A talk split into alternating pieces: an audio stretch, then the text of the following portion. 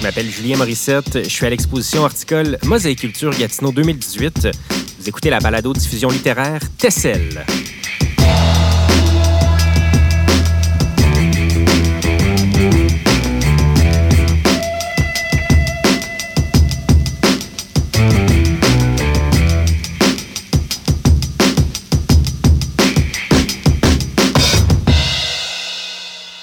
Très heureux de vous présenter une première émission dans le cadre de Mosaïculture Gatineau 2018, enregistrée dans le Transistroc, le camion studio de radio de Transistor Média.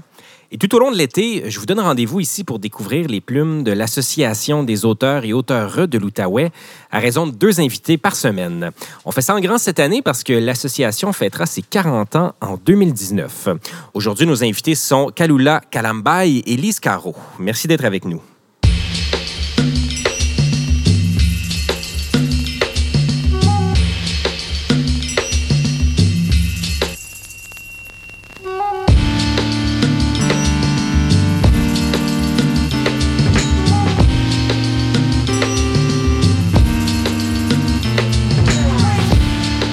Comme première invitée, on accueille l'auteur et artiste multidisciplinaire Lise Caro, qui est aussi vice-présidente du CA. Bonjour Lise.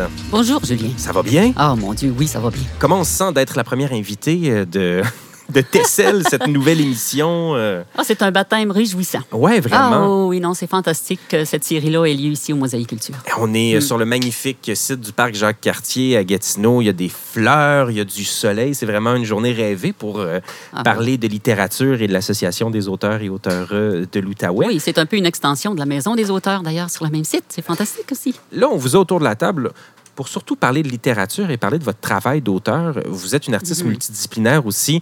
Euh, vous touchez à pas mal de pratiques artistiques. Et là, à quoi aura-t-on droit aujourd'hui euh, dans le cadre de cette série? Ah, bien évidemment, pour euh, la balado-diffusion, ça va être des lectures, des lectures de textes, mais comme je travaille avec plusieurs formes, bon, comment dire, ma dominante, c'est vraiment la poésie. Je me considère poète dans l'âme, puis c'est pas, c'est pas un parapluie ou un masque que je me mets, c'est vraiment ma connexion à la vie qui est comme ça. Euh, mon écriture, c'est beaucoup la poésie sous plusieurs formes et le récit. Euh, en termes de poésie, j'aime beaucoup les bulles poétiques, les flashs.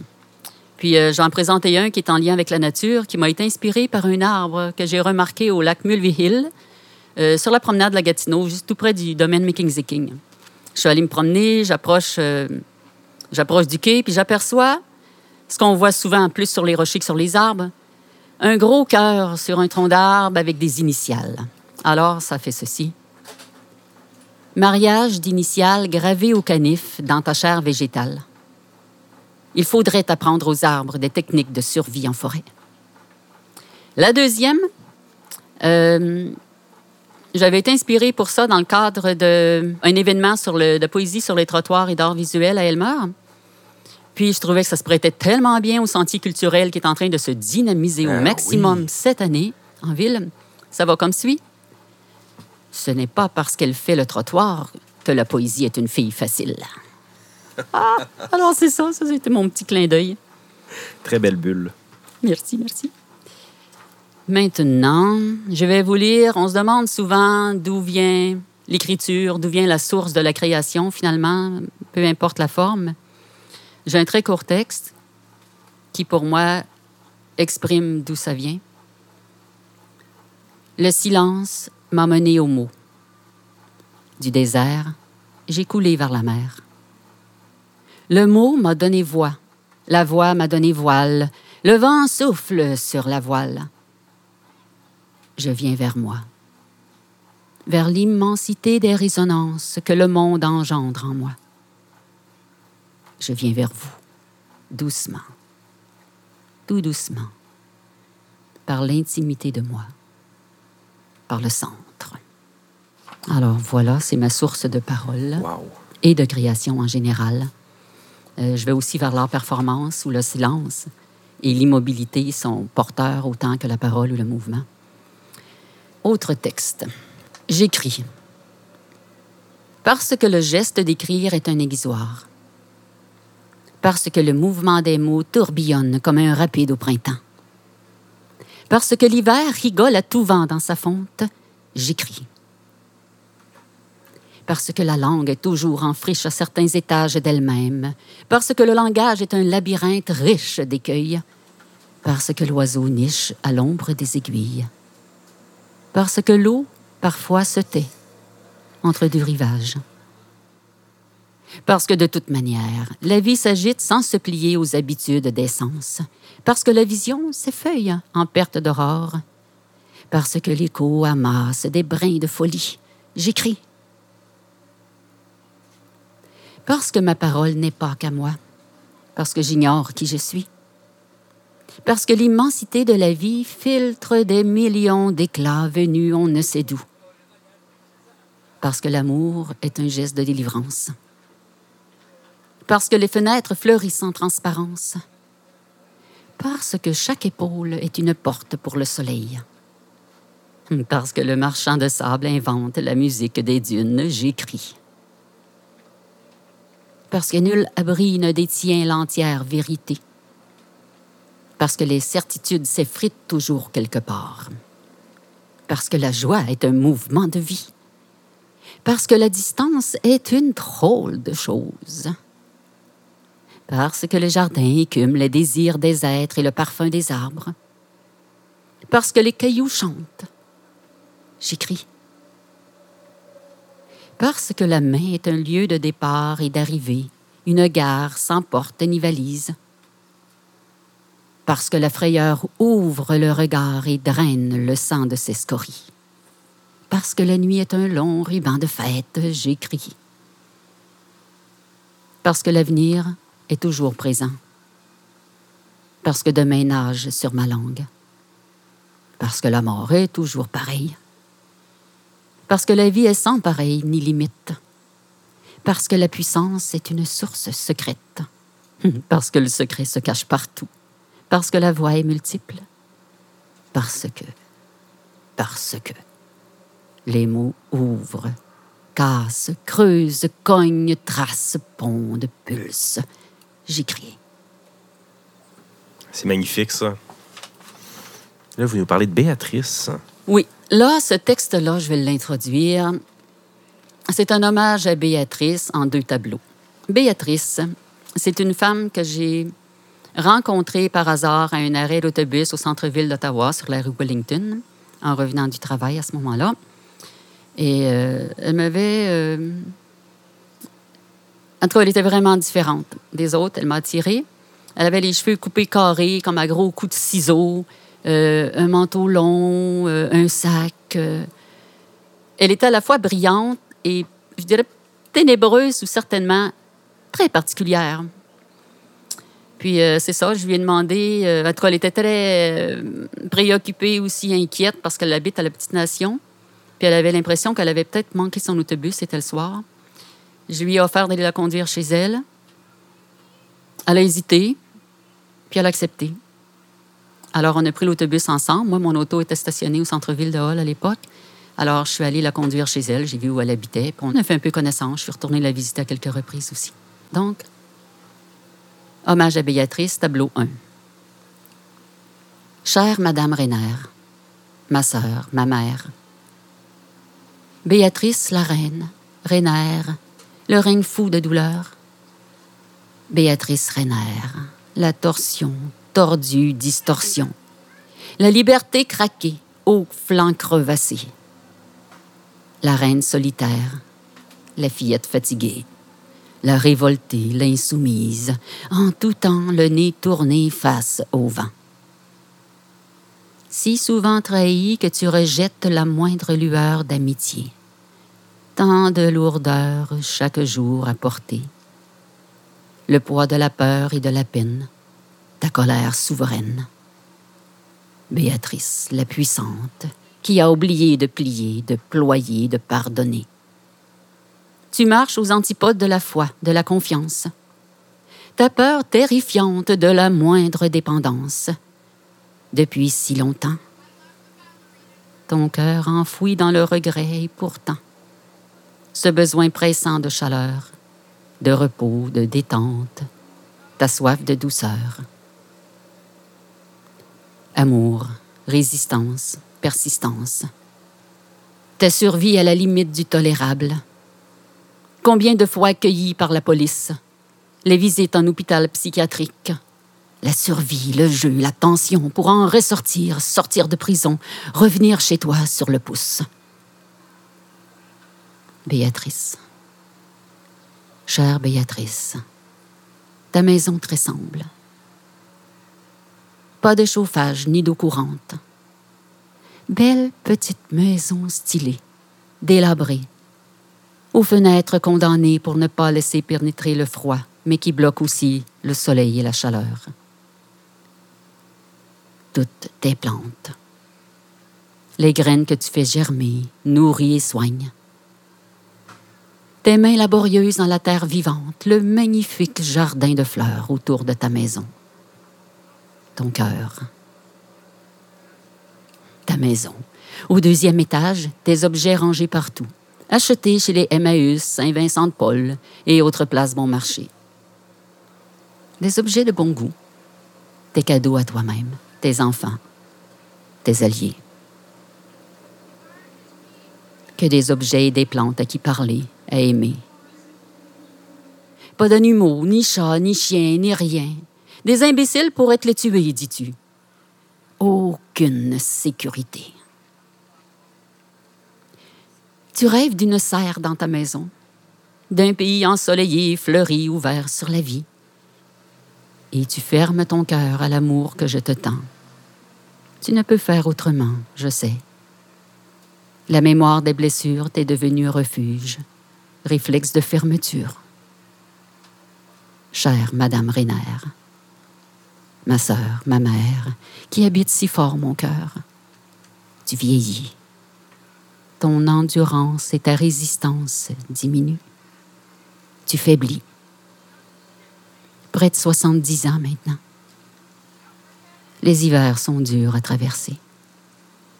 Que deviens-tu? Que deviens-tu?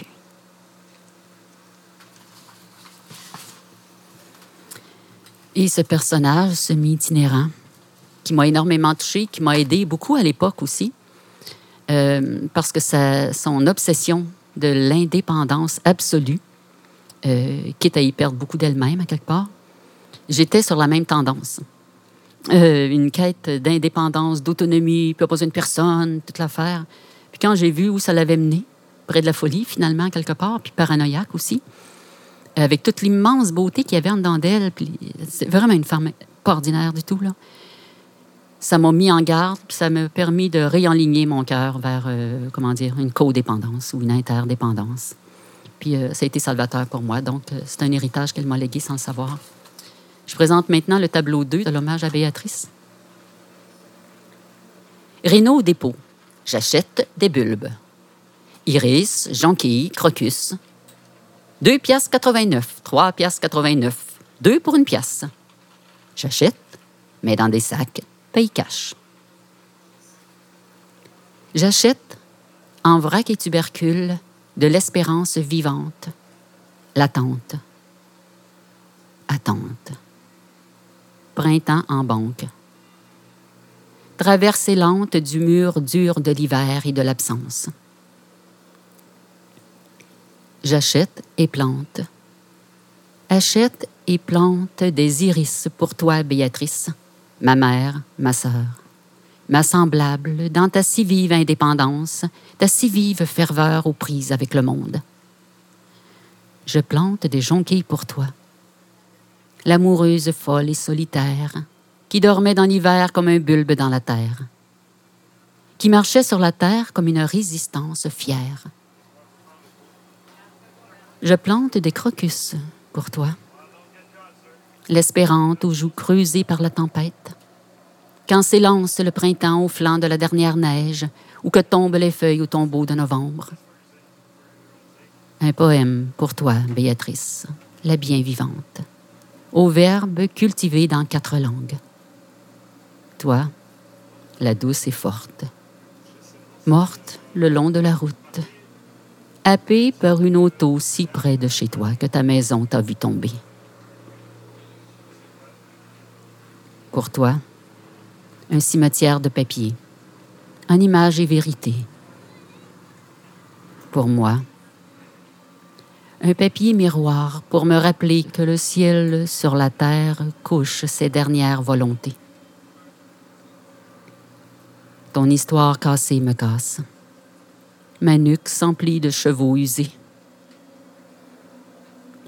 Je prends des photos de ton paradis perdu, ta maison vandalisée, ton jardin dévasté. Des photos pour te retrouver, un peu te toucher, te laisser aller et je plante ma mémoire de toi dans le cœur des autres. Et tu deviens bulbe, patience, latence. Dans le cimetière où tu reposes, anonyme et aimé, malgré toi aimé, je plante au hasard d'un coin de pelouse mal identifié les bulbes achetés. Au printemps, tu jailliras de la terre comme un soleil. Sur la neige épuisée, tu dresseras ton espérance. Cœur de crocus, main jonquille, œil iris. Tu deviendras ce que tu as tant aimé. Fleurs, jardin et beauté.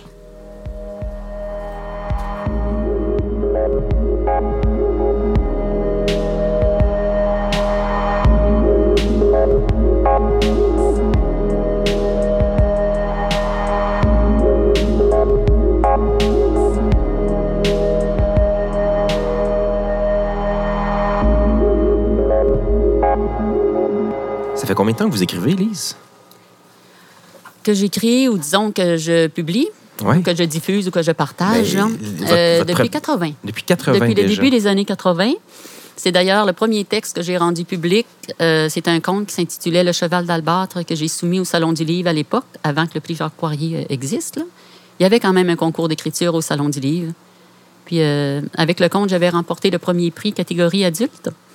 Puis ben, c'est ça. Puis en face de l'endroit où, où avait lieu la cérémonie d'ouverture, la remise des prix, puis tout ça, il y avait le stand de l'Association des auteurs que je connaissais pas. Et Jacques Michaud, qui était un des cofondateurs, qui me fait signe. Lise, Lise, pourquoi tu ne deviendrais pas membre chez nous? Alors, depuis ce temps-là, c'est comme la galère est partie. Donc, depuis le début des années 80, euh, publiquement. Comment l'association a-t-elle évolué au fil du temps? Parce que là, si vous êtes impliqué depuis le début des années 80, je disais tout à l'heure qu'on va souligner 40 ans de l'association en 2019. Oui. La littérature a changé beaucoup depuis. Euh, la, faune artistique de l'Outaouais également. Comment vous avez vu ça évoluer euh, au cours des, dernières décennies? Euh, je peux dire que dès le départ, il y avait beaucoup de poésie de spectacles de poésie parce que les fondateurs de l'association, c'était des poètes qui, parallèlement à ça, il y avait aussi Jacques Poirier qui était responsable des communications à la Caisse des Jardins sur Saint-Joseph, la Caisse Saint-Joseph. Alors, en même temps que le Salon du Livre a été créé, il y a euh, l'Association des auteurs qui a été créée suite d'ailleurs à un spectacle de poésie tenu au Théâtre de Lille, euh, intitulé euh, La Nuit des Fous. La Nuit des Fous. La Nuit des Fous. Alors, il faut se, situer dans ces années-là. Ça fait quand même.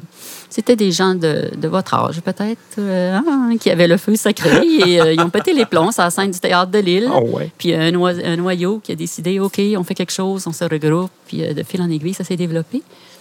Alors, donc, il y avait les spectacles qui étaient présents en termes de poésie. Il y avait les autres genres littéraires, peu à peu. L'association est grossie. Euh, bon, avec ces différents CA qui ont évolué, bien sûr. Il y a eu, euh, pendant plusieurs années, il y a eu la production de collectifs d'écriture aussi, qui ont été euh, faits justement pour aider les gens à publier, à faire connaître leur travail. Puis ce que je peux dire, c'est que au fil des, des années, l'association s'est ouverte de plus en plus à toutes les formes d'écriture à base de mots.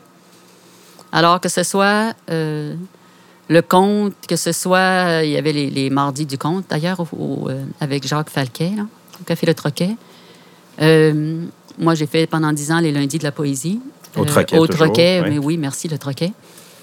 Et donc, l'oralité a été présente. Mais il y a aussi nos auteurs qui sont soit BDistes ou qui font du roman graphique ou qui écrivent pour le théâtre. Euh, évidemment, il y a le slam, la scène slam, qui a pris la relève des lundis de la poésie. Euh, mais c'est ça. C'est l'ouverture aux multiformes, je pense. Puis une reconnaissance de, cette de la valeur professionnelle de cette, euh, ce mode de création-là. Iscaro, merci infiniment. Merci d'avoir été avec nous. Je rappelle que vous êtes euh, auteur, artiste multidisciplinaire et vous êtes également sur le conseil d'administration de l'Association des auteurs et auteurs de l'Outaouais. Merci. Merci beaucoup, Julien. Puis que tout le monde vienne à Mosaïque, c'est fantastique.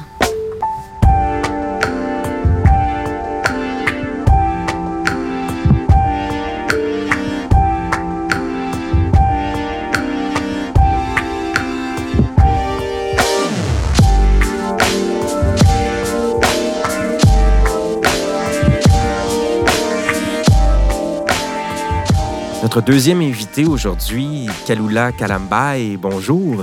Bonjour Julien. Très heureux de vous accueillir dans notre camion studio de radio. Et puis, j'aimerais vous entendre. Vous allez nous présenter aujourd'hui un, hommage euh, à la crise migratoire en Libye, une réflexion sur l'histoire de la migration africaine. Donc, on commence avec le pouvoir de vos mots, Kalula Kalamba, et on vous écoute. Merci. Le texte s'intitule Soupir. La Libye, l'exil, la Libye, cet exil. Quel cri profond, continu, d'une rage contenue, contagieuse, soutenu par un réalisme angoissant, parsemé des sursauts combatifs, d'un combat d'honneur car séculaire paraît-il perdu d'avance, d'un combat d'illusions magiques qui constitue un héritage lourd, d'un passé lourd de sens, car a constitué l'essence de ceux qui les ont vus partir d'ici ou d'ailleurs, de Gorée ou du Dahomey, du Gabon ou de Sao Tomé, des Lobito ou de Biano, des Malabo ou des Maputo, des Dar es Salaam ou des Zanzibar. Ils sont partis les uns après les autres, enchaînés, emportés dans un jeu triangulaire tragique et très lucratif. Combat initiatique. Pour tous ceux qui les ont vus débarquer à Port-Louis, Saint-Louis, Saint-Denis, Moroni, Domoni, Karachi. Ils sont arrivés les uns après les autres, déchaînés, hagards pour servir d'un maillon d'une histoire à répétition. Quel héritage Celui d'un combat rituel devenu virtuel. Pour tous ceux d'hier comme d'aujourd'hui, peut-être sûrement aussi ceux de demain, qui suivent volontiers, pas à pas, par instinct, par nécessité ou par hébétude, la même route séculaire des épices, comme ces papillons des saisons, multicolores à dessein, source de vie et de rêve, qui s'emballent, s'envolent et se consument dans la flamme destructrice paraît-il purificatrice. Peut-être est-ce là le prix de la survie ou de la libération. Quelle ironie. La Libye, l'exil, la Libye, cet exil. Aujourd'hui comme hier, tu es le cri symbole chargé d'angoisse, de mélancolie, d'agonie et même d'espoir. Tu es ce même cri qui des siècles durant a percé les cales épaisses des bateaux, perforé les tympans sourds des bourreaux et même traversé les murs épais des cercles fermés des assemblées. Histoire à répétition. Tu es ces cris symboles pathétiques, dépositaires d'une tradition plein d'humiliation pour une race de battants. Tu es le maillon d'une chaîne invisible qui survit des générations et des crachats gluants. Tu es le symbole d'un combat perpétuel qui résonne chaque jour, chaque minute, chaque seconde. Oui, chaque seconde, au rythme cadencé de ressac de la mer. Tu es au centre des ragots au tréfonds des villages. Tu animes les débats stériles des politiques volages. Tu arraches des larmes de compassion et des désolations aux mères et aux femmes stériles. Tu es la risée et la triste réalité des jeunes et des moins jeunes incrédules. Tu es l'essence d'un combat vital chargé d'émotions, d'empathie et de contradictions. Histoire d'égalité ou d'équité, histoire de légalité ou de probité, histoire tronquée. Tu es la conscience anesthésiée par le tintamarre du triangle maléfique. Mondialisé ou globalisé, souvent un peu médiatisé, tu répercutes à la folie les crânes rasés ou pas, à la recherche d'une souveraineté bafouée, d'une identité cafouillée ou d'un complice avisé qui, dans un murmure ou dans un soupir, dira que le combat en présence est une course de relais qui se joue à fond à travers les siècles et n'a changé ni de forme ni de règles. Combat des tranchées boueuses ou des ruelles douteuses. Le fleuve nauséabond qui monte des égouts s'incruste de façon tenace dans la peau majestueuse de l'ébène royal. De jour comme de nuit, et à chaque instant de la vie, le dur labeur reste d'apprêter les athlètes qui devront assurer en toute lucidité le relais de cette noble cause. Combattant hypothétique pour une victoire symbolique, j'entends déjà venant de loin, de très loin, dans un soupir, emporté par les vents du sud, la clameur victorieuse qui précède les rafales rageuses des cyclones ravageurs de l'océan Indien pour annoncer au continent la nouvelle d'un nouveau départ.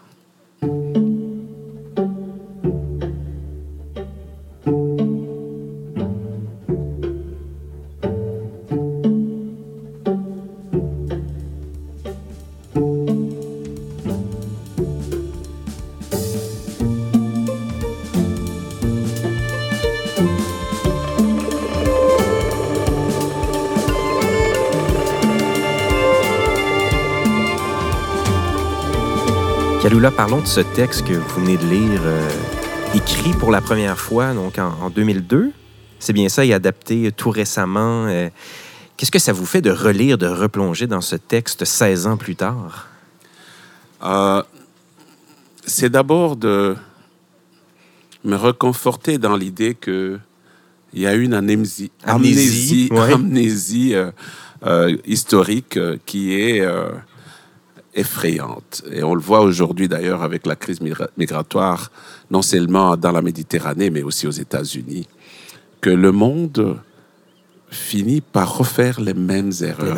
et, c'est ça qui, qui, a fait que, en, revoyant les mêmes images, des choses que nous avons apprises dans l'histoire et croyant que c'était passé, de les revoir aujourd'hui, mais qui sont devenus euh, des virtuels, des détails.